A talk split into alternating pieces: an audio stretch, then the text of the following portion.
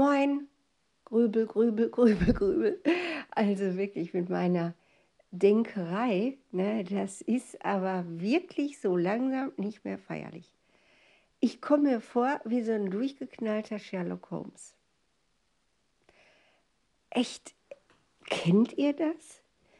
Also Grübel nennt man ja, wenn man über Probleme, über Schuldgefühle, über Versagensgefühle, über das Gefühl, dass jemand einem was Böses getan hat, dass man sich rächen möchte oder dass man einfach möchte, dass der stirbt oder was weiß ich. Grübeln ist ja irgendwie alles so, wo man von Feinden umgeben ist.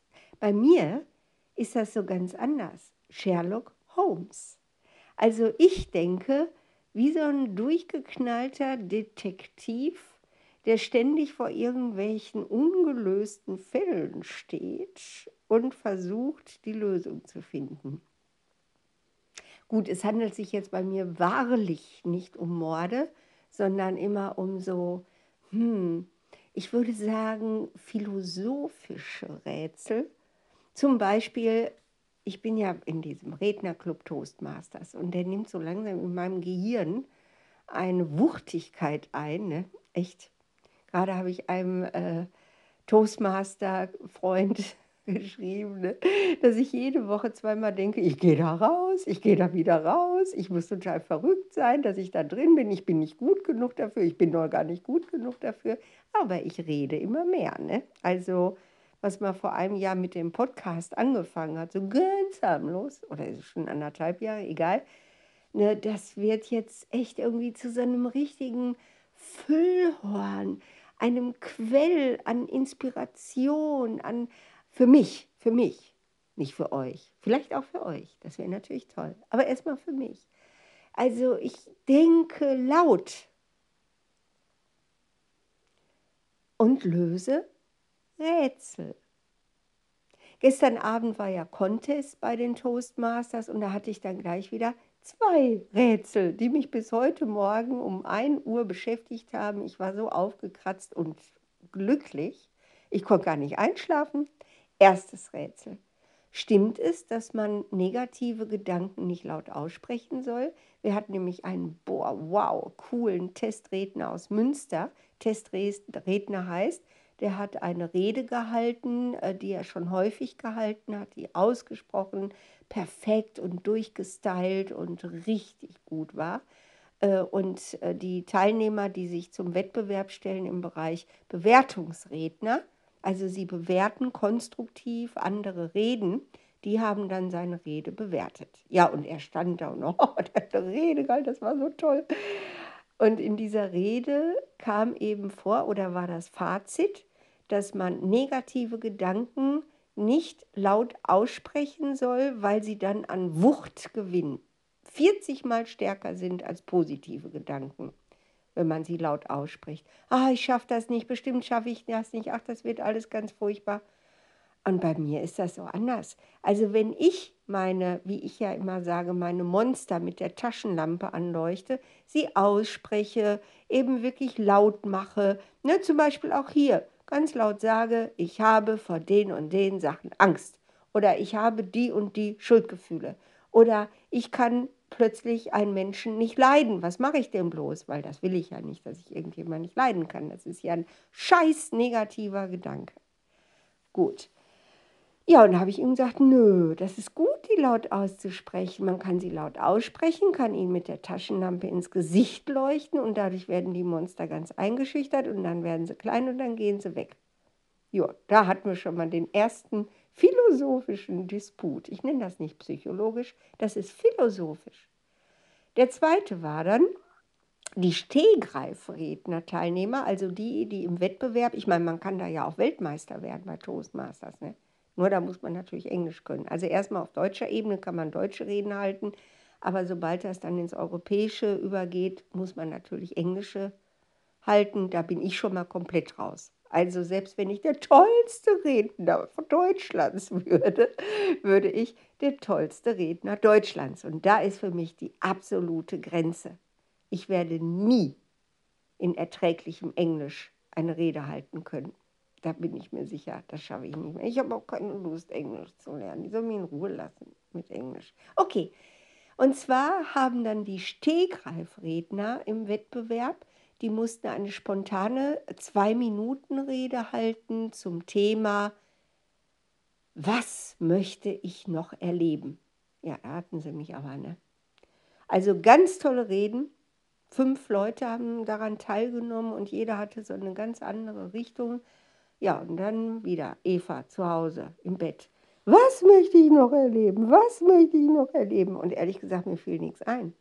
Heute Morgen habe ich da einen Beitrag in Steady News dazu geschrieben. Was möchte ich noch erleben? Was möchte ich noch erleben? Mir fiel immer noch nichts ein. Ganz am Schluss des Beitrags, und der ist ziemlich unerträglich lang, steht dann, jetzt habe ich was gefunden. Und dann habe ich was aufgeschrieben. So, und das erzähle ich euch jetzt, weil ihr habt bestimmt nicht unbedingt Bock, euch das in Steady News durchzulesen. Und zwar, was eine Eva, die jetzt 64 wird, noch erleben möchte, ist, also, seit Jahren, ich verrate euch jetzt ein Geheimnis, seit Jahren wird mein Leben immer mehr zu einer Art Netflix-Serie.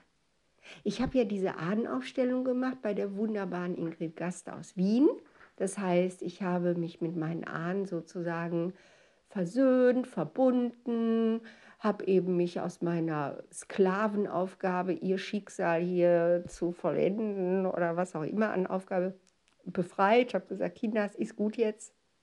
Ein paar Jahre möchte ich noch mal frei leben und meine Ahnen, also ganz viele Tote, letzte sieben Generationen, haben nur gesagt, ja, ist okay, aber wir bleiben bei dir. Ist das in Ordnung? Ja, habe ich gesagt, sicher ist das in Ordnung. Ich freue mich doch, wenn ihr euch um mich kümmert. Okay, seitdem ist mein Leben immer mehr zu einer Netflix-Serie geworden. Jim Carrey könnte da gut die Hauptrolle spielen, in der wirklich alles so toll ist.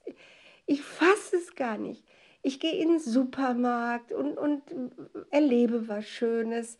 Ich gehe zu den Toastmasters, lerne so geile Leute kennen. Ich in meinem Beruf, die Klienten, die ich habe, Wunder über Wunder, was ich da erlebe, so großartige Menschen. Ich komme mir manchmal vor in so eine Art Götterhimmel. Also wo andere sagen, oh, die Menschen sind so schlecht geworden, bla bla bla bla. In meiner Pipi Langstrumpf-Welt, in meiner Netflix-Serie sind großartige Menschen, liebevolle Menschen, freundliche Menschen, kluge Menschen, weise Menschen. Und das wirklich auch beim Einkaufen an der Kasse. Die Kassiererinnen spielen mit in meiner Netflix-Serie. Ist das nicht unglaublich?